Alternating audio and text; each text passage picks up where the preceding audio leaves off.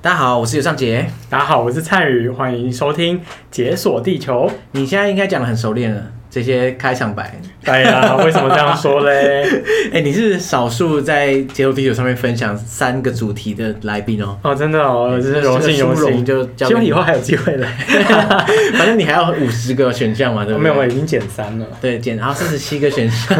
，OK 啦，OK 啦好。，OK 哦了，希望有机会再来。所以呢，上次之前我们讲过加拉利群岛，对，然后还有塞浦路斯，对，对，这两个都是大家真的不会去的地方，对，真的真的。嗯，那所以这次是不是又要专攻这个路线？我不知道，或 许或许听众有一些神人，对对，我们都永远不能讲这种事，对，也是很难说啦。不过呢，对啊今天我们的主题应该算是有点冷。我今天要讲的是塞族共和国。塞族共和国。对，没错你。知道我们在讨论那个主题的时候，然后你说你要讲塞族共和国，对所以我就说，哎、所以是塞尔维亚， 但不是，不是，可是是塞族共和国。哇，你知道塞尔维亚已经不错了。谁？那大家都知道塞尔维亚吧？真的吗？至少听过啦。因为我每也许不是次很熟我那个时候还要在塞尔维亚的时候，我都还要跟人家解释说我我在哪里工作。 真的假的？台湾人我比较有些比较不熟啦、应该至少听过，可是不知道在哪里。有可对，能就是确切不知道哪有，好像有听过。然后、嗯对啊，所以你之前是待在塞尔维 亚对我在那边工作工作了大概多久？大概半年。可是我们今天的主题就是不止塞尔维亚，还有就是所谓的塞族共和国这个对，地方。没错。 对，那这个地方其实我之前真的没听过，后来我对疯狂的 Google 这样子，对，我也没听过，我我一一开开始始也也没没听听过过。对啊， 好，我是 从中学。所以呢，今天又要长知识了，大家准备好了吗？就是只要是跟蔡宇一起，就是长知识的一天。哦，感恩感恩，对，大家把脑袋先净空一下，现在开始，好，准备哦，三二一，开始。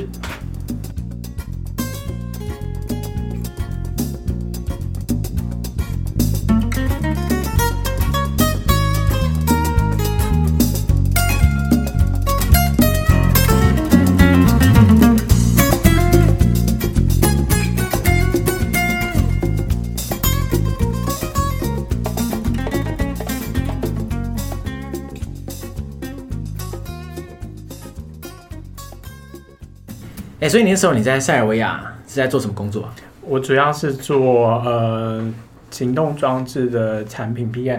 行动装置的产品 PM，对。听起来真是潮潮的。 也这样说，没有，就是公司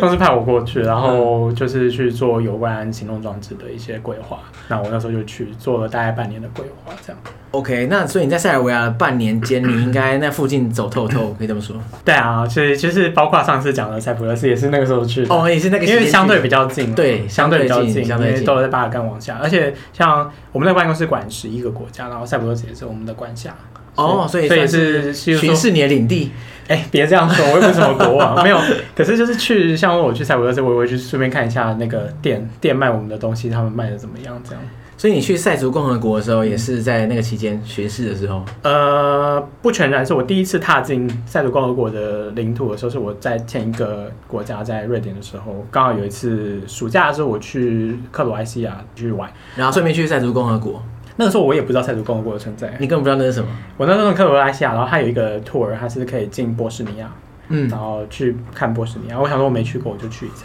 然后去波士尼亚，我就在开车的时候就经过一些地方，就发现哎、诶奇怪，怎么有一些国旗不太一样？然后这个国旗好像也不是塞尔维亚的国旗啊，然后怎么有点像又有点不太像的那种感觉。所以我就去查一下，发现有一个东西叫塞族共和国。所以这个共和国它其实不算是一个独立国家，而是它是波士尼亚境内的一个对，因为一波个斯自治区。波斯尼亚这个国家下面有两个算是国家，一个叫做波斯尼亚与赫塞哥维那联邦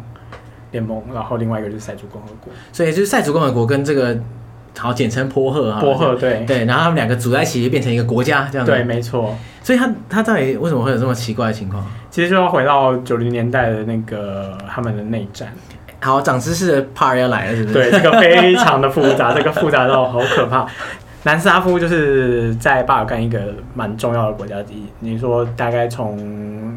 十九世纪就一八什么什么那个时候开始，南斯拉夫的人决定他们要组成一个国家。那最开始是一个南斯拉夫王国，可是其实这个南斯拉夫王王国虽然说是包括现在就是南斯拉夫这些国家，可是他们虽然讲了同样的语言，可能血统都是一样，都是南斯拉夫人，可是他们其实文化上差非常非常多。对，它是一个多民族、多元种，就是聚在一起变成一个国家。对，，其实我有时候觉得他们也蛮 sad 的，就是他们可能你想想看、哦，我们都是都是南斯拉夫人，然后啊、我们可能就因为从一些原因，然后从北方撤退下来，在这里定居。可是因为旁边有很多的强权，例如说有东正教的强权，有伊斯兰的强权，然后旁边有天主教、基督教的强权，所以他们就把你们都是一家人，然后把你们洗成三种不同的人。就你信我的宗教，你刚好有三种不同宗教，三种不同宗教的人就自己打自己，然后他们就不用动手了，所所以以他变们得有种代理战争的感觉。那是就像上次讲的塞浦路斯也这个感觉，它就是对啊希腊跟土耳其之间的可是冲我突。对，可是就是由这个岛来承担。可是我觉得又有点不太一样，因为对南斯拉夫人来说，他们三个人是一样的，他们语言是一模一样，他们血统是一模一样，只是就是被洗成不同宗教，然后就是效忠于不同的国家，然后他们就就被现在就被切成主要三个部分这样。那还有在细分呢、那南斯拉夫他们以前有一个，就是我找到一个非常有名的句子来形容他们有多复杂。南斯拉夫这个国家呢，它是一个国家、两个文字、三种语言、四个宗教、五个民族、六个共和国、七个邻国跟八个政治实体，有没有很复杂？所以它是它这个南斯拉夫前是一个大杂烩，就是超级综合体这样。超级综合体，因为它主要是我在那边有短暂上过，就是塞尔维亚语课，然后他们叫做那个他们的语言叫做 BCS。 BCS，就是 Bosnian dash Croatian，然后 dash Serbian BCS，所以它不是一个单独的语言，它是他们就是混在一起的。他们其实是同一个语言， OK，他们可能对他们就是同一个语言，所以他们三他三们个就是同一家人，就是民种族上、基因上可能就是基因我不确确定，可是种就是文化上他们是同一个人，可是他们就是只是不同宗教而已。其实我以以前一直觉得南斯拉夫这些看起来好像很不相关的人，全部聚在一起变成一个国家很奇怪。可是事实上，嗯是他们的确是算是同一家人宗。除了几个国家例外，像 Slovenia 斯洛维尼亚，它不是 BCS 这个族群，嗯然后马其顿不是，马其顿比较像保加利亚人。嗯嗯嗯，除了这两个除外，其他他们都是一家人，像蒙特内哥罗啊、塞尔维亚、克罗埃西亚，然后波斯尼亚，只是不同宗教而已。可是他现在被搞得关系非常差，反目成仇这样子。就是九零年代的时候，那为什么会这样呢？就是二战的时候，他们非常迅速成立了一个政权，就是一个社会主义的政权。那那个时候的领导人是 Tito， Tito，他是一个很低托，他是一个很强强硬手腕的人，所以他可以有办法去镇住所有的民族。那所以他这个算是强人政治，可以这么说。对，那那大家都服他嘛，OK fine，那就是大家可以维持一个。但等到他过世之后，大家就开始争权，所以没有一个跟跟他一样强的可以就是压住所有人，所以就就开始各自各说各话这样子。对，然后就开始这个共和国就分崩离析这样。所以这个共和国以前曾经有总共可以，就是现在是前南斯拉夫的国家有哪些啊？有斯洛维尼亚、克罗埃西亚、塞尔维亚、马其顿，现在改名叫北马其顿、嗯蒙特内哥罗，应该就这些吧。还有什么， 我很怕。然后，可是现在现在就是可能你要看你怎么算，例如说，啊、还有波斯尼亚，不好意思。哦，对对对对嗯然后还有，其实看你怎么算，因为像科索沃，有些人会把它算一个国家，哦，对，科索沃严格来说应该可以算了啦，因为都是这看么你多国家承看你认要它什么了。。然后，其实科索沃在不管是以前南斯拉夫的状况下，或是以以塞尔维亚的眼光来看，科索沃其实是它的一个自治区，嗯，所以以我刚刚才会说到，呃，我刚刚那个一二一到八，所以才会说八个政治实体，因为虽然说国家来算的话，可能没有那么六个多。国家，对南斯拉夫下面有六个国家，可是有八个政治实体，因为塞尔维亚里面有还有两个自治区。一个是南方的科索沃，一个是北方的以诺维萨尔为首都的一个自治区。那那个是为什么它会特别成立一个自治区？是因为它靠匈牙利，所以还有很多匈牙利裔的人，还有一些当地的罗曼人这样。嗯嗯嗯。所以南斯拉夫最一开始的时候，他们的确是共同算是一个国家，可是后来因为内战的关系，因嗯为，它内战还是一波未平一波又起那种。对，一开始是要处理科索沃，后来就一直延杀到波斯尼亚，然后又延杀到克罗埃西亚，然后最后是斯洛文尼亚先独立。可是我觉得这中中间也有一些阴谋论啊你要想哦，因为像比较沿岸那些斯洛维尼亚或者是克罗埃西亚这些，他们以前最早以前呃。看，可能当然罗马帝国嘛，然后后来就是威尼斯公国又出现，他们其实是威尼斯的部一部分，再来呢，它就是奥匈帝国一部分。嗯，所以有没有一种可能是奥匈帝国的？虽然说奥地利自称它是中立，可是它有没有可能它也是想要把它影响力深入巴尔干？它就会去鼓励，或是也甚至不用鼓励，它去赞助你的独立这样子。哦，因为我哎、我之前没想过这个事情，奥地利还有我知道对啊还有还有这种闲工夫去。奥奥匈帝国以前整个巴尔干都是它的啊，对对半个对半个，但半个半是个因为现在奥地利就是也比较和也平不是以前那么辉煌对啊这样子，所以他还有想要伸张他影响力的时候就对了。可是如果付点小钱可以影响一些事情，那何乐而不为？所以呃哇，听起来真那的和那其他国家也是啊。那穆斯林的部分，的确，土耳其在塞拉耶夫有投很多赞助，所以人人都想要见到南斯拉夫解离这样子，也有可能，也有可感觉能起。来好像是这样嘛，对不对？所以我觉得这个地方的确是比较复杂，因为有趣的就是大家每个人都想要脱离南斯拉夫，然后呢，可是明明就是一家人，对对对，然后明明就还过得还行。因为我在看资料的时候感觉起来，就是越南斯拉夫比较核心，就是说比较掌权的还是塞尔维亚人居因为多。以前的南斯拉夫的首都是在塞尔维亚，可是不要忘记提多是克罗埃西亚人，哦，他是克罗埃西亚人，对，所以可他当时的时候是没什么问题，后来可能就会我不知道，就是可能种族之间的没有一个强人再去压得住，因为毕竟斯拉夫人我们都会，台湾人都会戏称他们战斗民族，对对，每个都战斗。斗民族的时候，所以你也很一定要难，先干你要掉一个很，你要一个超级塞尔人才有办法。我以前的同事真的会，我以前有同事真的会叫我这样，因为塞尔维亚嘛，就我们就每次讲塞尔维亚太长，就是直接就有些我我自己会叫塞国人，然后我朋友就直接叫塞尔人， 战战斗民族管然后好讲。特别厉害的塞尔人叫超级塞尔人，哎、可是这些塞亚人，就是塞尔维亚人，他真的是很会打哎、就是对啊不管谁要脱离南斯拉夫，他就打，第一次世界大战也是他们对弄起来的，所以他真的是果然是很会打，能能从打头打到 尾。打网球呃 Djokovic，对，哎、我还没想到这个，对对啊对对啊对啊，因为南因为南斯拉夫他他的内战其实基本上就是很大家复杂逐一要脱离超复他，杂然后他就开始每个打每个打这样，他嗯然后从头打到尾。可是我觉得合理啦，因为今天如果苗栗国要独立，你也是会去打 他。国土的完整性还是蛮重要的。对他啊来说只能这样，所啊以我我有一种感觉就是。塞尔维亚好像是那种区域大魔王那种感觉，嗯就每个人都讨厌他，然后他他他他每个人都要打。可是呢，这个这个视角应该我相信也是蛮西方视角的。对，因为我那时候在赛国的时候，我跟当然同事啊，跟我房东聊，但其实我觉得你可以说他那个什么内战的时候做了多少事情，但你有没有想过他曾经也被人家荼毒过？然后现在主流媒体基本上不会报他的观点，不管他的观点对不对，可是没有报他的观点啊，所对以啊他被荼毒过是怎样？就是二战的时候，嗯克罗埃西亚是是跟德国站在一起的，嗯纳粹德国站在一起，所以那个时候成立了一个叫做克罗埃西亚独立国，然后呃塞尔维亚就是等于是被控制的，所以大部分塞尔维亚土地其实是被克罗埃西亚剥走，那很多的不人道的待遇啊、屠杀啊、屠杀塞尔维亚，或是逼着塞尔维亚人要改信天主教这种事情，就大量的在发生。所以他们以前有这个跟纳粹之间有很惨痛的历史，这样。就是他们被纳粹纳粹荼毒嗯这样，然后是由克罗埃西亚人下手。然啊后他们就说：“为什么你们先？当然，我们去打克罗埃西亚人也是不对。可是你们有没有想过，他们也打过我们？这种感觉，你懂我意思然吗后有这种历史情怀的时候，会觉得可是我们真的不知道啊。嗯，对啊，所以我我到那边才知道。但我觉得打任何人都不对啊。可是我们是真的忽略说，哎、其实他们以前也是被忽略的方，而且甚至没有人愿意为他们讲话。所以现在塞尔维亚的靠山到底是谁？因为其他国家的靠山显然就是北约嘛，或是嗯嗯或是西方国家。对，那塞尔维亚是谁在帮啊？那他只是难道一个人单挑所有人这样， 我觉得他其实是蛮悲惨的，因为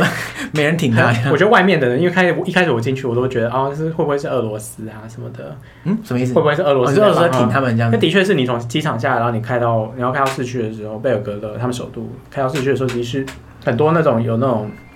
俄罗斯赞助的一些东西，嗯就是广告什么的。可是，那例如说他们现在首都里面最大的东正教教堂，号称世界上最大的东正教教堂，还在盖当中，然后是也是俄罗斯石油公司赞助。可是，可是我又觉得他们现在感觉跟中国走的又比较近，哦，跟中国因为你知道他们是全欧洲唯一给中国免签的国家。哇，所以直接门户大开给中共，对不对？对啊，然后中国人帮我们盖比较就是算高速铁路，其实直接串通把它干到匈牙利的高速铁路。哦，所以这算是一带一路 的 对，一环就对了一带一路，然后蒙特内哥罗也是，就是也是他们一带一路的关键合合作伙伴。嗯，好，对，对啊大家都伙伴嘛，对不对？对，那所以塞尔维亚现在看起来就是极力寻求一些援助嘛，因为不然的话，其他人都有都有朋友，他没朋友这样子。 对，其实我有问过说，对于欧盟，他们对于欧盟的看法，其实一方面想要加入，一毕竟他们也想要发，谁不想发财呢？对啊，对啊，对啊，啊。可是欧盟你要加入，你是不是要加入北约？对。可是他跟北约又有仇这样子。当初就是北约炸他们的。对对，对因为内战的时候北约介入嘛，所以就把他轰得乱七八糟这样。对啊，然后那个时候，其实你会在那边就听到蛮多呃塞尔维亚的观点，我觉得真的很有趣，因为他们说，例如说那时候北约在轰炸他们，他们已经走投无路了，就是很惨，然后就有一群市民就走到那个市区的桥上，然后穿一个 T 恤，然后中间就是一个标靶，红色标的靶标靶，来就说炸我的对意思你来炸我吧，反正我已经活不下去了。要炸包炸死算了。对啊，就是这样子，看，所以他们当初也是活得很惨啊。对，其实我觉得战争对谁都不好啦，所以我觉得到那边会让我在想很多事情，因为你要从另外一个不同的观点，从一个非主流的观点去想塞维亚这件事情。所以在内战过后啊，就是这些国家纷纷的独立嘛，对不对。对对，可是因为尴尬的点就是说，他那其实塞尔维亚人或是什么波斯尼亚人、阿尔巴尼亚人，其实都是分散在这个前南斯拉夫这个区域。对，啊，无法被分割。所以就变得很尴尬，就是可能独立完之后，就是每个人都是你中有我，我中有你。嗯对，对就譬如说，呃，波斯尼亚里面会有塞尔维亚人，然后也对会有阿尔巴尼亚人，对然后科索沃里面也有塞尔维亚人，然后有有阿尔巴尼亚人，有就是很复杂，就每个国家里面组成可能比例不一样，可是大多就是那些种族都这样，都 有啊，对啊这有点麻烦，这的确是。那对最麻烦的就是波斯尼亚，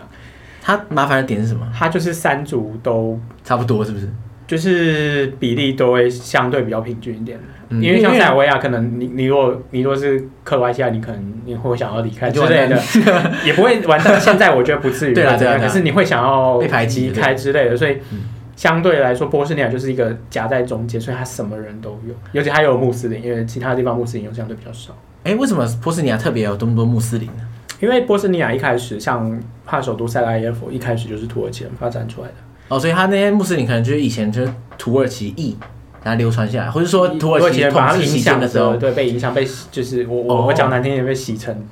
他们的宗教。那其实旁边也是啊，被洗成这个宗教那个宗教那个宗教。对，就是每个宗教其实都是被洗出来嘛，对不对？对啊，因为原本可能就是斯拉夫本身的传统信仰，然后就被洗出来。对，那所以波斯尼亚人他组成大概是哪些人？就是呃，塞尔维亚，然后穆斯林跟克罗埃西亚人，然后穆斯林他们就叫波斯尼亚，哦就是波斯尼亚人。哎，那这样的话，等于是穆斯林是不是就是这个国家的主体啊？不然那国家名字为什么叫波斯尼亚？他就波斯尼亚与赫塞哥维那，呃呃，然后赫塞哥维那就比较偏克罗埃西亚那边。哦，所以才会，当然就是像你讲，就是没有办法签那么干净，但你可以，你可以很粗略的想象，波斯尼亚就是穆斯林区，然后赫塞哥维那就比较克罗埃西亚区，然后塞族上共和国上国就是比较塞尔维亚区，当然不是完全，但你可以这样就是去可能想象主，主体是这样这样这样这样。对对对哎、对那真的很酷哦，就等于说塞族共和国它在这个波赫这整个体系嗯下这样子，它是它是一个算是一个区域这样，可是它旁边隔壁就是塞尔维亚本尊这样。对，还有跟塞尔维亚粘在一起，对对对，所以这样不是很尴尬吗？就是说他们对于塞尔维亚是什么感觉？啊因为那那你你以波赫来说，他跟塞尔维亚打过仗啊，那就嗯有仇这样子。那塞族共和国也算是一体，可是他又是塞尔维亚人，对，所 以就每有次点讲到这尴个讲到尬。这个话题，我就觉得哇，怎么那么复杂、啊？他他的很尴尬感情的问题到底就是你知道很难解决。所以你在塞族共和国的时候，你觉得他们心向塞尔维亚，还是心向自己的国家，到底怎么算？国籍来说，还是以波还是波斯尼亚国籍，可是你可以感受得到他们对塞尔维亚就会很好，因为我们那个时候开车进去，我是从我跟我同事，然后两个人从塞尔维亚，我们下班就直接开车去波斯尼亚，我们看的是赛国牌，就是车赛国牌车车牌是赛国哦赛国的，因然后为你们是从塞尔维亚来的嘛。然后我们也没有特地换当地的货币，就是波斯尼亚马克，我们就没有换，就是皮包都还是塞塞国的货币，这样迪纳尔。嗯然后我就我们去游湖嘛，然后什么的，然后要付钱，然后发现哎完了没有当地货 币，就忘记，你知想道要想要完全忘牛记霸王湖是不是？没有没有就就因为那里跟塞塞国就没有什么差嘛，对啊，对，就是好像一样的隐形就边界只的感是觉只。是只是那个国体有一点点不一样，可是也长长得差不多，然后你就完全忘记它。我就说那我可以付塞塞币嘛，他就说哦可以啊，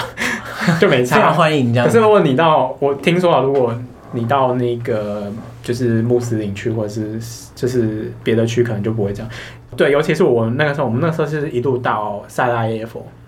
塞雷夫应该是在波斯尼亚区，在穆斯穆斯林区，嗯比较是穆斯林对对主要的那一对区。对对。然后后来我们塞拉耶夫，然后我们就要回城回塞尔维亚，所以就被警察拦下来。为什么？他就找一些很鸟的理由啊，就是说什么你你红灯什么什么没有正确的转啊，其实你也没办法去求证这件事，因为也没有也没有摄影机什么的对对对，反正就找一些很鸟的理由，然后就是要，其实就是要钱啦。要收钱这样，而且我我跟我同事就是推测，可能因为我们的车牌是塞尔维亚，他看不爽。也有可能就是当我们很很偏见的， 对对，有有可能他每个人都要钱，所以他管你什么可车是牌。可是如果可是如果如果塞尔维亚，我觉得可能几率有高一点。那我觉得他可能有点衰吧，因为门一打开是两个华人，他可能觉得哇，还要 还要转英你文知道我还要啊，讲英文啊？ 很麻烦，然后也不知道这个华人到底给钱的状况是怎么样，就觉得哎，真的是浪费我的时间。所以你就逃过一劫。对啊，当然就是给钱就没事。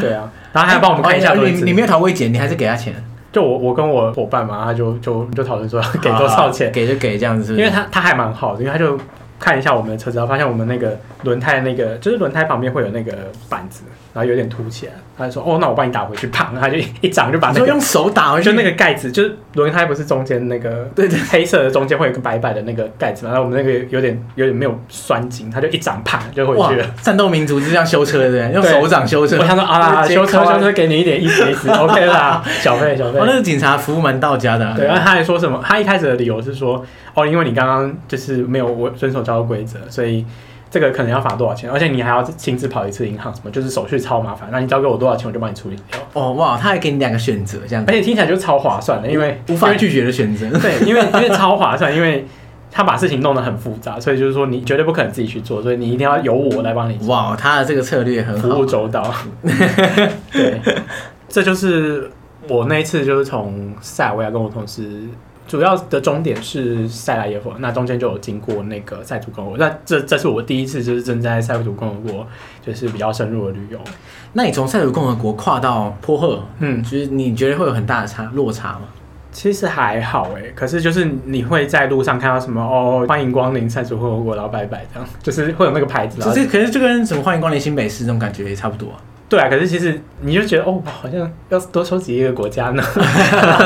有种开心的 感觉。看你怎么定义国 家。对啊，对啊，就是蛮有趣的。那我为什么会想要去塞族共和国？因为毕竟虽然说我之前有就是短暂的经过，可是为什么会那么想要去？其实有几个原因啦。因为那时候在塞尔维亚的时候有看，就是为了想要了解当地的文化，然后我就看了一些塞尔维亚的书小说跟电影哦，小说跟电影、啊有没有什么推荐？有有，这个这个就是为什么我要去的原因了。就是小说的话，他们在呃，他们有一个诺贝尔文学奖的得主，他有一本书叫《The Bridge on the Drina》，然后 Drina 是他们就是塞族共和国那边一个城市叫 Visegrad 经过的一条河，然后就是德里纳河上的桥，它是诺贝尔文学奖的得主的小说，好，大家不要太紧张，我会把它贴在下面的 show note，大家自己看。 对，有点复杂，反正就是所以你很喜欢这本书了，对了？我不是一个文学挂的人，可是我觉得他比写的很很有趣的点是，他大概贯穿了三百多年的整个 BCS，就这三个国家的历史。哦，所以它等于有算是有点，可是呃是从 Visegrad 这个城市下去做，它它其实故事大纲就是 Visegrad 原本就是一个斯拉夫人的地方，然后后来就先是被土耳其人入侵，所以就会有一个土耳其的领导者，然后做了哪些改变，然后再来呢，土耳其人又被赶走，所以又后来奥匈帝国又进来。嗯，然后他他就会很明确的描述说什么奥匈帝国什么军队进来啊，然后那个前面的那个人就就拿了皇帝的诏书，说什么你们现在属于奥匈帝国，那当然奥匈帝国是尊重什么多元文化什么，然后你可以有自己的 say，你又可以有自己的文化什么，就是我觉得这些描述都蛮蛮生动的，然后。然后一直结束到在一一次世界大战里，所以它是一个贯穿三百年的一个南斯拉夫史这样。南斯拉夫那个三百百年史史， 对，没错，所以蛮好的。然后就是以那座桥为那为座出发桥点这样子。为一个故事背景，因为嗯那座桥是土耳其人盖的，所以就是你真正一个建立一个城市是土耳其人建立的城市，然后上面会发生很多事情，所有人的交流都在那上面，就是不管是土耳其人啊，或者是到后期一些意大利人、别的奥匈帝国的人来这边的一些交流，那。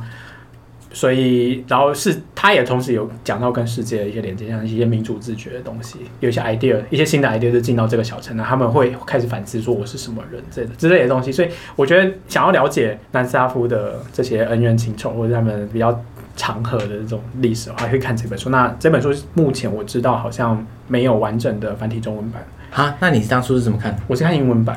好吧，然后大家 然后大家不要灰心，就是因为呃，我必须要讲，它南斯拉夫跟中国的关系是非常非常好，南斯拉夫当年跟中国关系很好，因为中国，因为南斯拉夫它是有点像是修正的共产主义，南斯拉夫特色的共产主义，，对，然后它是有点夹在，就是它跟资这个本，苏联跟中中共，它跟苏联没有特别好，嗯他想要有做出自己的特色，所以他跟资本主义的社会也都有保持联系，有也都有交易什么的，所以他他其实像他们自己的之前我刚刚讲那个领导者，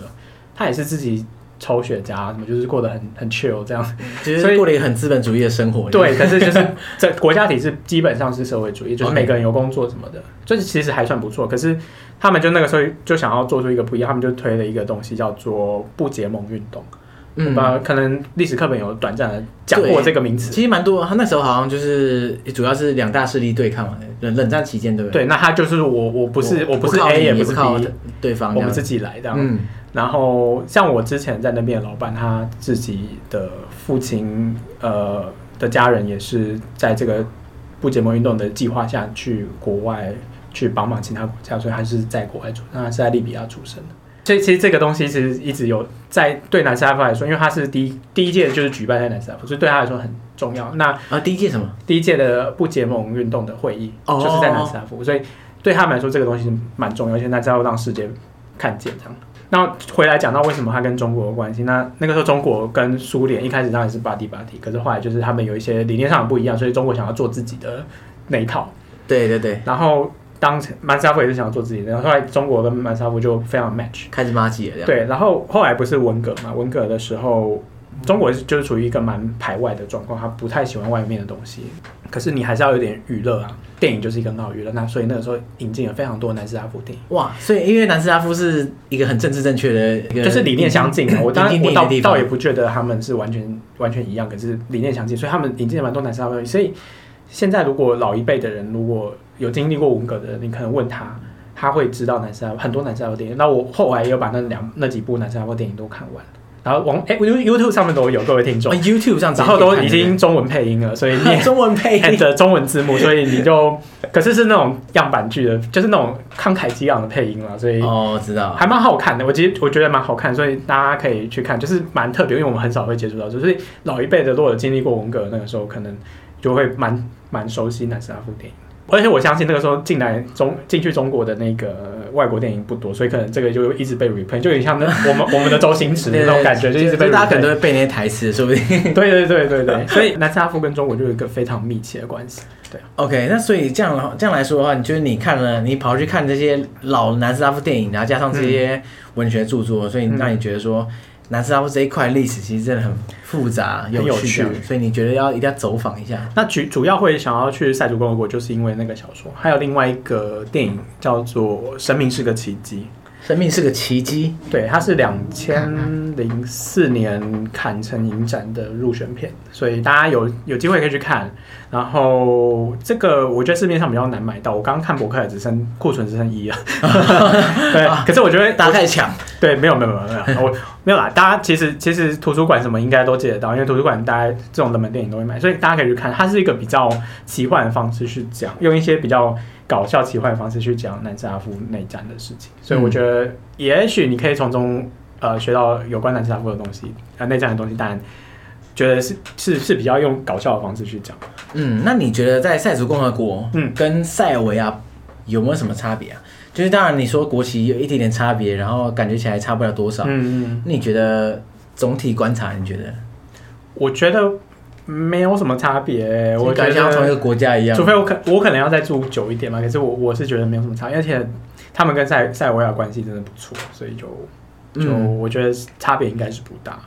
至少他们两个应该都是讲塞尔维亚语吧，啊这个是确定的。然后宗教可能也就是也是一样都是很教这样，所以那时候你在那边可以用塞尔维塞尔维亚语打天下这样吗。不行，我完全不 行。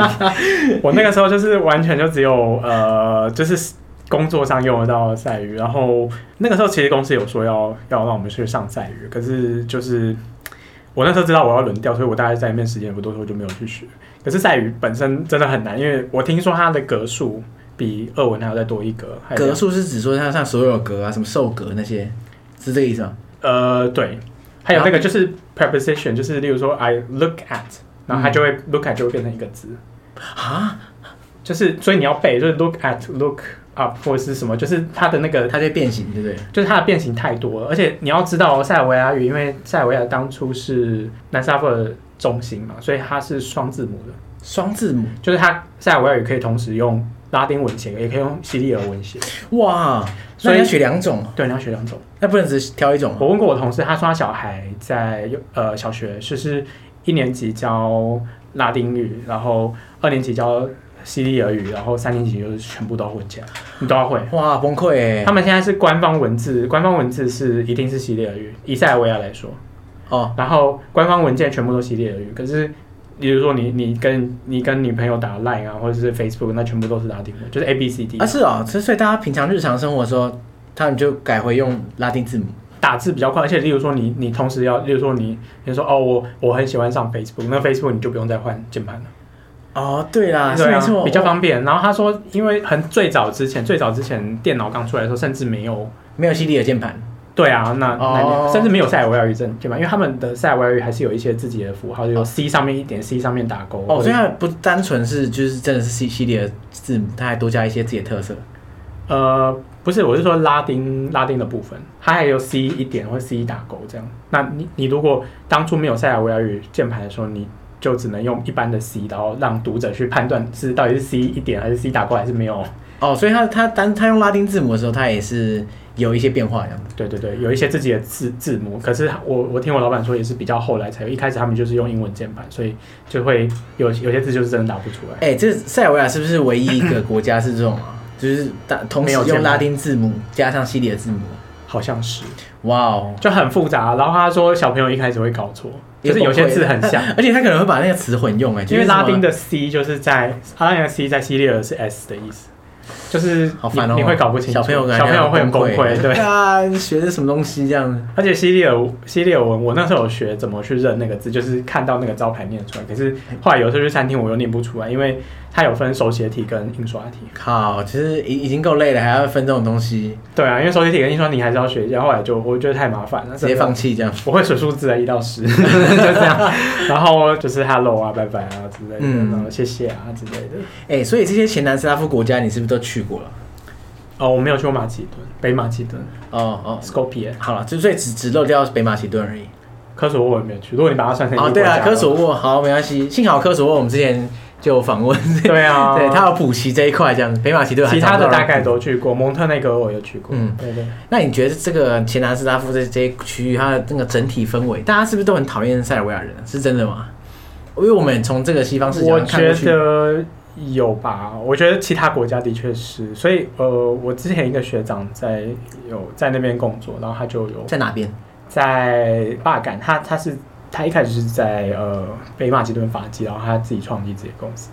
总之，他是做旅游业啦，嗯，然后他是说他每年会抽他每年的营收一部分，然后去办营队，暑假营队，哦，办营队，因为他觉得他也觉得说两边的人的一些误会其实很没有。就是可以化解，所以他会去邀请，例如说塞尔维亚人跟克罗埃西亚人，然后在蒙特内哥罗办一个暑假的，比如说足球营队，嗯在一个第三方的地方，大家不要吵。对，赢对，然后就是他有一个很好的 vision，他想要播下这种和平的种子。因为哇因为有的时候其实不是说，因为对方其实没有你想的那么坏。当你、当你如果真的跟他相处一个礼拜以后，我觉得很有趣的，就是他是个台湾人呢，他是一个台湾人局外人，然后他说他觉得大家这的仇恨可以放下，然后他对跑啊来主持这种事情，哇，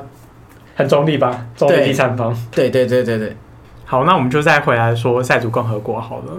就是那个时候，我是跟我同事从塞尔维亚首都贝尔格勒往下开嘛。那我们第一站其实是一个地方叫做 Mokagora。莫卡戈拉，呀 m o k r a g o a 它是它直接翻的意思是湿的山、哦，湿的山，对，是湿的 West 山 Mountain，、呃哦对，因为 Gora 其实山，也是像像蒙特内哥罗，蒙特内哥罗其实是一个拉丁化的名字，蒙特内哥罗是一个国家，然后我们同时中文也会把它翻成黑山。可是以它原本的原本语言发音的话是 s n a g o r a 就是黑山，对、哦对，所以才会叫黑山共和国。对，因为因为英文的话就是 Montenegro，可是这是一个拉丁化的拉丁化的名字，对。哦，所以那那我那个时候就先下来到 m o c a g o r a 然后在那边住一晚。那个为什么会在那里？因为我刚刚有讲过那个很有名的电影，比较两千零四年的那个电影《生命是个奇迹》，它其实就在那里拍的。然后它有一个很，因为那也是在山上，然后他们就是房子是蛮传统的房子，是用木头制的，哦，木头，对，木头你说木小造木都屋、是小木木屋造房子对对对。然后所以那不是很湿吗？就是湿的山，这好样，问题，我也不知道他们怎么克服这件事 情。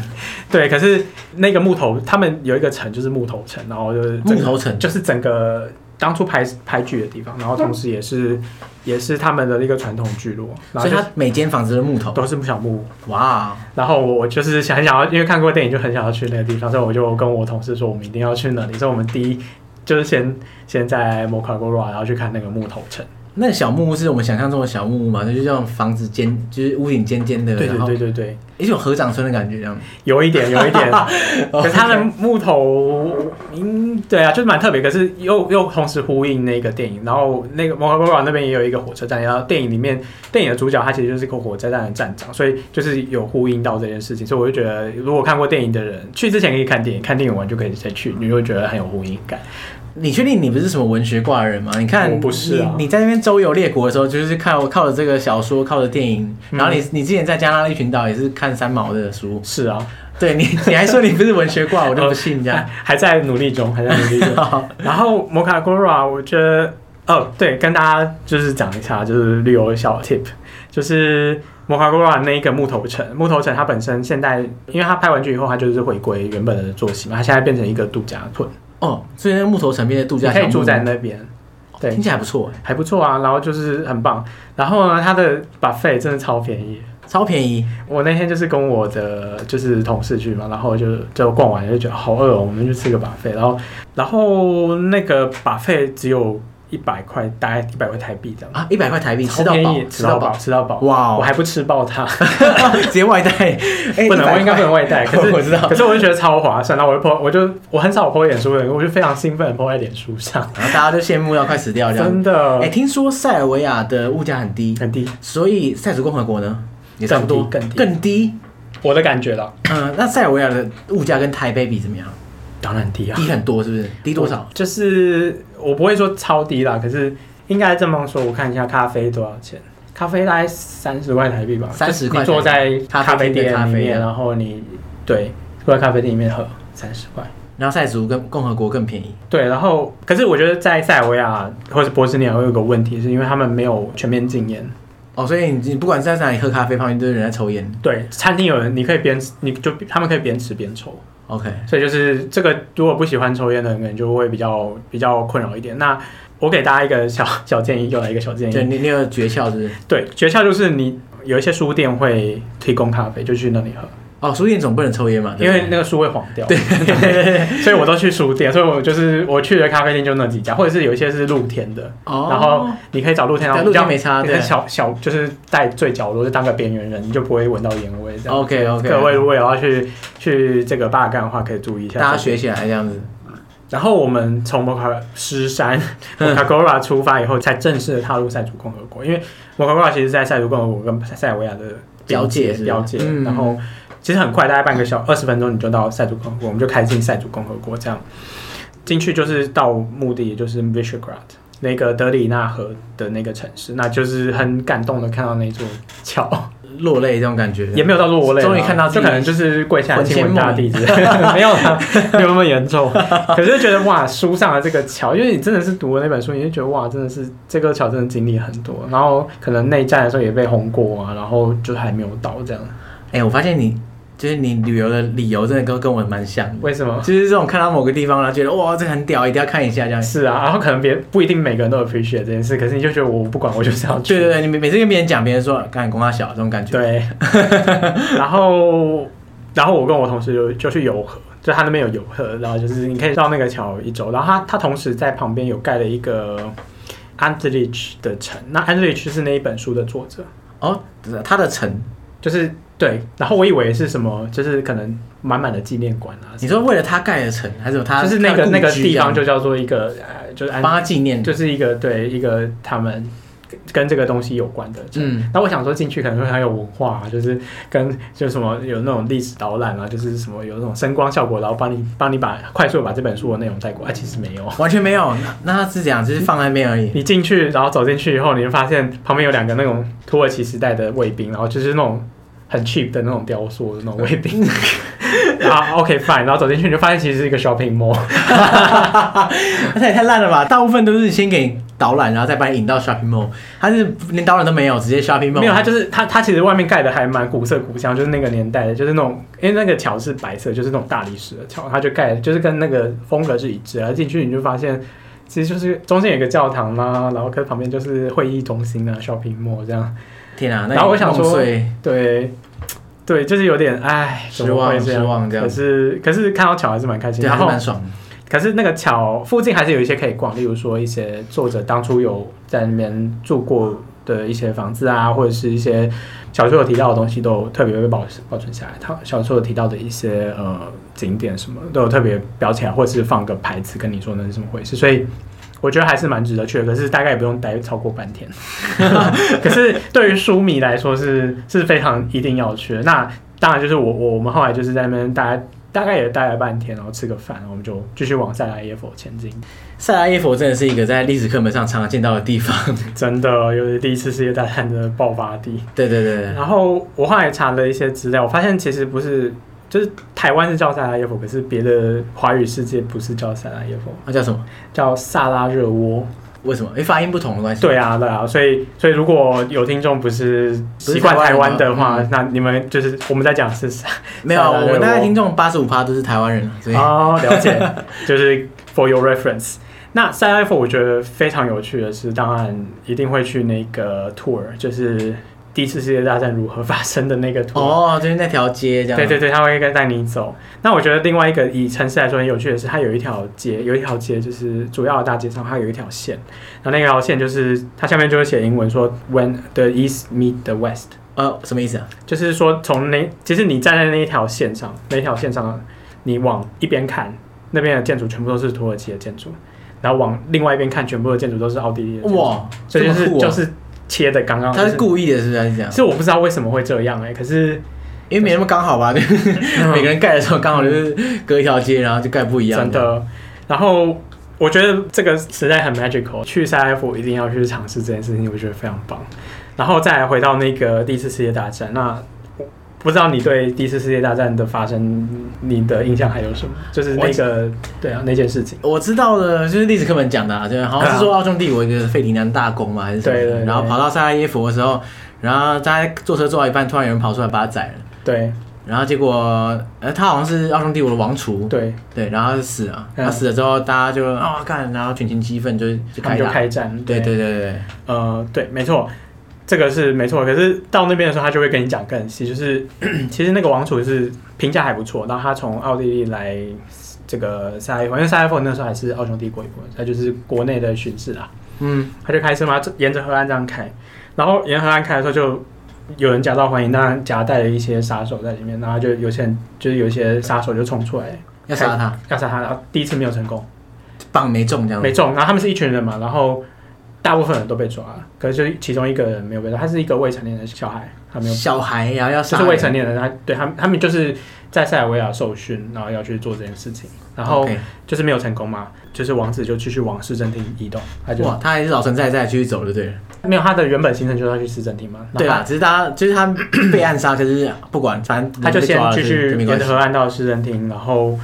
在那边先就是可能平复情绪啊，或者什么，就 是先先处理一下。然后他那个时候其实是想要去医院看那些被波及的人，有一些人还是旁边对没对有对对，被被波及，哇，然后他还受蛮 nice 伤。嘛，对，对他人蛮 nice，所以他原本所以原本的路线是他要从市政厅到旁边一家叫欧洲旅馆，现在还在，还可以去住欧洲哦旅馆。去就是用餐或是开会什么，市政厅然后欧洲旅馆原本的行程是这样，可是他后来改了，他想要市政厅先去医院，然后再看怎么样，先去医院看那些受伤的人。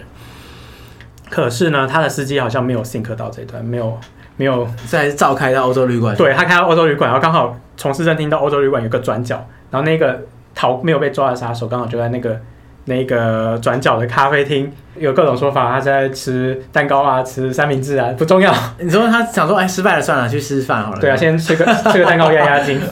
吃个蛋糕压他压 还惊，蛮闲的，然后就发现。哎哇！大公就直接出现在我面前，此机会和怎么可以不拿呢？哎，等一下，我他还蛮敬业的嘛，刚刚失败了，然啊后现在在吃饭，吃饭吃到一半，发现大公来了，还是要杀人这样，对啊，所以他突然冲出来把他就杀了。砰啊，就对啊，大公跟他的老婆，哇哦，对，然后那个转角居然就有放一个牌子，然后你可以扫 QR 哦 code，就他会跟你讲这个故事。哦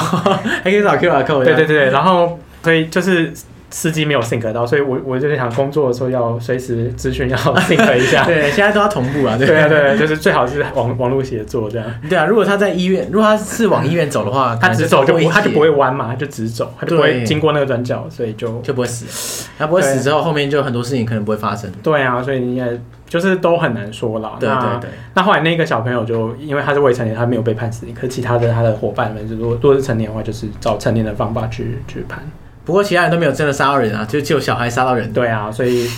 所以就真的蛮，就是那里一定必看的东西。那那个城市也蛮有趣，因为在内战的时候，塞拉夫是被围城的。呃，我好像知道塞拉耶夫围城事件，他是围了好几年，对不对？嗯对，好像围四年，好像是这样，好像比柏林还长还是什么对东西对的，对，就是围到他很们夸张 的。很多人饿死还是什么，断水、断对电、断粮什么的。所以去那边有一些看点，就是说他们当初还是跟外面有一些秘密通道，可嗯，以过去的秘密通道，然后还有还有那个他们的啤酒厂，塞拉利波啤酒厂。对，然后他们那个时候，因为啤酒厂他们是有地下水，所以主要水都在那边。然后那个时候，他们塞拉利波人是蛮蛮就是强悍的，他们就觉得说我们不能输，我们还是要让我们如果变得跟原本生活不一样，我们就输了。所以他们还是生活还是照常，课还是照上什么的。就是在就战地争期间，地下地下上课这样你。就躲在那个防空洞里面照上课，照上生课，活他就是我就是要跟你拼，就是我我不会不会被你影响这样。对，那我们还是要让下一代好好活下去。对你炸你的，我上我的课这样。对啊，然后食物，我觉得他们有秘密通道啊，一些东西，然后呃也是有一些外援，就是运进一些武器，可是那个都是杯水车薪啊，没办法去改变。对啦，对。啦，对啦。那我觉得很有趣的是，他们在 UFO 博物馆前面附近有一个很大的罐头罐头，的模型雕像，罐头，然后上面是好像我记得是没错的话是欧盟的国旗还是什么东西。北约吧，北约就是一个罐头的雕像，那他他想要表达的是当初空投补给是不是？是没错，但很多空投的东西都不是他们可以吃的，那啊空投什么东因为西？有些要么过期很多年，要么是牛肉，啊呃，不是是猪肉，啊他们不能吃，他们不是不能吃猪肉。不是啊，他投那个过期来干嘛？ 对啊，所以他们就觉得，傻眼。然后甚甚至我有找到一些文件说他们说空空投那些就是过期的了，然后还有猪肉，然后他们穆斯林又不能吃 猪肉，这个空投的人，应我不知道哪是，可能北约吧，真是没没有没有 sense 啊真的是 乱投的什么鬼东西。对啊，然后他说空投，然后就有曾经有我在网络上看到一些文件，他们说那个时候坏掉的那些东西打开连狗都不要吃，啊，干太烂了吧？就是就是对啊，我觉得那个 他们会把那个立在那边，我也觉得蛮好笑的。对，所以我下一回也是围城也是对蛮蛮 sad 的。然后他们有一个火，就是不会熄的火，也是纪念那些在战争中牺牲。你是说在在这个塞拉耶夫市区，对，在市区比较出古老城区那边，它有一个有一个算是呃，有点像你有去过那种巴黎的那个凯旋门下面有一个那个，它会有一个不会熄的火，这样。嗯，就是在那边，然后就是一个，他就是在一个路口，然后有一个不会写货，然后就纪念这些牺牲的人。然后其实塞拉夫以前是很繁荣的，他曾经办过冬奥，你说在南斯拉夫还没有解体前，对他办过冬奥。不过打完之后可能就然后那个时候，另外一方为了击溃他们的自信心，就有专门去打冬奥场馆。哦，你说那个塞尔维亚人去轰那个冬奥场馆，对啊，因为那是他们很骄傲的东西，他就说你越骄傲，我越我要被炸烂这样轰，子 对，我把你炸烂。我靠，对不是啊，可是当年他们是一起办的、啊，对啊，所以啊你就现在觉得这些事情很可怕。哦，天哪、听不下去了，真的是，而且那个时候我那个导游嘛，导游他们就是说他他自己的爸爸是塞尔维亚人，哦，他妈妈是穆斯林，所以哎、怎么会有这种组合啊？可以啊，可以那时候没有问题啊。可 OK 现在可能我我之前有看一个那个德国的 documentary，上是现在还是大家还是会有点隔阂，可是那个时候不是这个、完全没有问题。唉，可是他们那个时候就说他爸爸就坚持不走，虽然说在那边准备要射他的其实都是塞尔维亚人，他觉得他是塞尔维亚人，他以这个城市为傲，所以他就不离开。共存亡这样子，对，他就跟他的家人一起就是留在塞拉耶夫这样，哦，就就死守在那边，没这样错，。就跟着大家一起过苦日子这样。我我觉得那个内战中应该很多类似的悲剧啊，就是说你可能塞塞尔维亚人，可能塞尔维亚人就开始狂打你这样，对啊，然后有可能你是啊阿尔巴尼亚人，嗯然后可是你现在在塞尔维亚那边，对然后呢，你被困住了然后你的国家去打你自己的同胞这样，对啊，对，你要怎么办？所以我我觉各得种真的是尴尬很难啦，真的是很难。可是他那个导游又说很好玩，因为他他自己爸爸妈妈是不同背景，所以两边有有那个节日的时候，他两边都吃。 哎，蛮爽的啊、对啊，东正教有有节庆的时候，他们就去吃啊啊，穆斯林有什么开斋节，他也去吃。哇！这是什么一年到到头吃到饱这样可子，是基本上在那边，为了服务所有人，他们还是尽量避免猪肉，啊，因为你可以对啦买到最大的消费者，服对务对最多对的对消费者，所以尽量还是避免猪肉。对，然后刚刚讲到那个市政厅嘛，那个市政厅其实蛮有趣的，它现在有好像有，就是它在市政厅在内战的时候被毁的就非常可怕，它原本是一个那个图书室，后来被就是整个被烧掉，烧哦，得被烧掉，就是里面的书什么都不见。然后后来就是和平之后，就是要重新整修嘛。然后那个市政厅我觉得蛮有趣的，它是由奥匈帝国，呃，不是，现在没有奥匈帝国，就是有三个国家资助，就是付钱去重建这个东西。然后除了奥地利跟匈牙利，of course 那个时候他们是奥匈帝国，还有一个国家是西班牙，西班牙，很西班牙奇怪吧啊把它搅局干嘛？很奇怪吧？为什么？啊因为那个它好像那个建筑是那个盖成摩尔风的，就是西班牙南部那种风格的。可是西班牙人会把把摩尔风拿去，其实用在别人身上嘛，不是很奇怪吗？所以我听到的时候，我也很，我也很压抑啊，因为我可以理解奥匈帝国啊，对就是对奥对奥地利跟匈牙利，他们当然现在有没有一些渊源，啊，西对，因班牙为人就是当初他们盖的。西班牙我也觉得很莫名其 妙，可是的确是，如果你往山里面走的话，有一些比较老的建筑，它上面有一些比较老的建筑，然后那些援助计划的上面会有土耳其的国旗，就是土耳其有在赞助一些维护的东西，这样。所以土耳其真是不遗余力啊，就是扩张它的影响力。毕竟那个地方以前就是他的嘛，对对对啊，对很合理啊有历史脉络啦很合这样理子，对啊。塞拉耶佛是真的蛮值得去的。那去之前又要提醒大家可以看一部电影，就是南斯拉夫的电 影，什么？叫做《瓦尔特拯救塞拉耶佛》。瓦尔特拯救塞拉耶夫，嗯这么直白的电影，对啊，是不是？所以他是一个人拯救了塞拉耶夫。呃，你哦，我就不爆雷了，好，不爆雷，不爆但是雷。 YouTube 上都看得到，对不对又是 YouTube，这是老电影的 YouTube。对，就是那个时候，因为它是中文配音，所以大家也不哦担，心。又是中文配音，好好。好 对对，对，然后很棒。然后他其实在讲说，那个时候南沙夫在纳粹的控制下，然后这些人如何用一些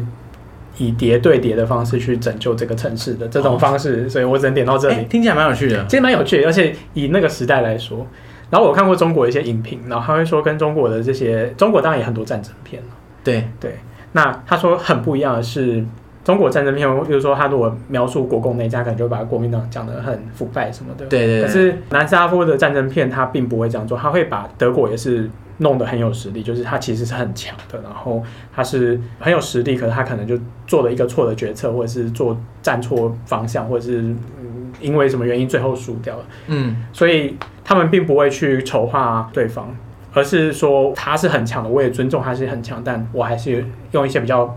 灵巧的方式去击败他这样子。嗯嗯嗯，所以就就是我觉得，就我看中国影评是他们描述这段是跟中国的一些战争片是蛮不一样 的。嗯，好，我哎，这样今天听众会得到很多书单跟电影清单。对啊，大家回去记得 看恶补一下啊。这样子对啊，对啊，然后在去之前，真的，我觉得如果完全不了解南斯拉夫的历史，要去对那边其实很无聊。就你很多东西看了就没有感觉，嗯，对啊，你因为你看了你也不懂啊，所以你就觉得说，哎，跟每个地方好像可能也差不多。嗯。可事实上，他们过去真的是血迹斑斑，真的只能很这可么哦怕，讲。所以就蛮希望说之后像现在新的世代起来嘛，他们没有，他是不是没有经过战争的时代，就可以让双方的关系更和缓，然后就是不会有这么多的民族冲突，因为我觉得对世界来说，对他们来说也其实都很不好，对啊，对对对，那所以说，大家如果想要体验这段历史，当然还是没有问题啊，就汲取历史的教训，这是很好的。对啊，所以大家不妨就可以安排一个行程，直接你知道巴尔干半岛通杀，啪，直接绕一圈。没，错，哦这是我梦想中的行程，我觉得应该会很屌。而且回来就是没有什么人去过，你就可以说我去过，对，回来之后赶快跟我讲，马上上找你当来宾。没错，哎、大家你看多好，还 可以再多一个人生成就，对啊，所以大家大家有机会的话，就是可以造访一下啊，巴尔干半岛， OK，今天又是长知识的一天，大家是不是觉得有点累？对我也好 累哦我觉得蛮累的。真的，好，我要休息了，大家拜拜。拜拜。